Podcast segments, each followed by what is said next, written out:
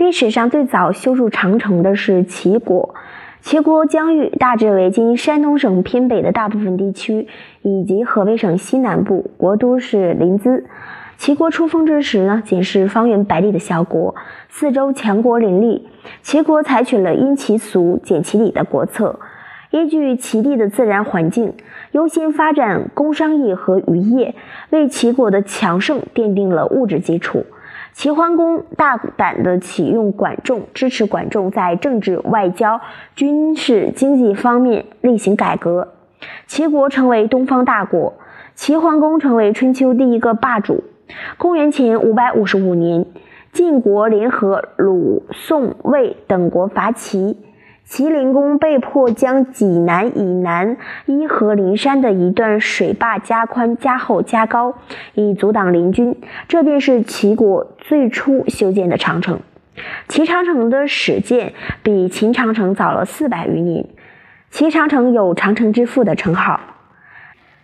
齐国军民用黄土夯筑或石块垒砌的城墙，贯穿齐国东西。西起平阴济水，东至琅琊台入海，途经肥城、泰安、博山、诸城、沂水、来福等地，长达千里。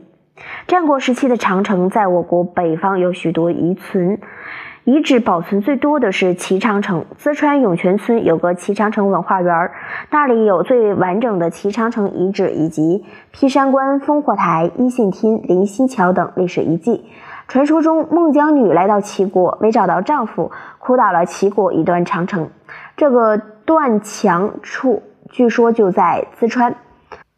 公元前三百零三年，秦、韩、魏共同伐楚，在腹背受敌的情况下，楚顷襄王于公元前二百九十八年开始修筑长城。楚长城的西段南起穰县，中经内乡县，北到济望山，主要抵御敌国入侵。东段南起桐柏山，经密阳、叶县、方城县、鲁山县，止于平等山的伏牛山，抵御楚国的宿敌齐、韩、魏。楚长城史称万城或方城。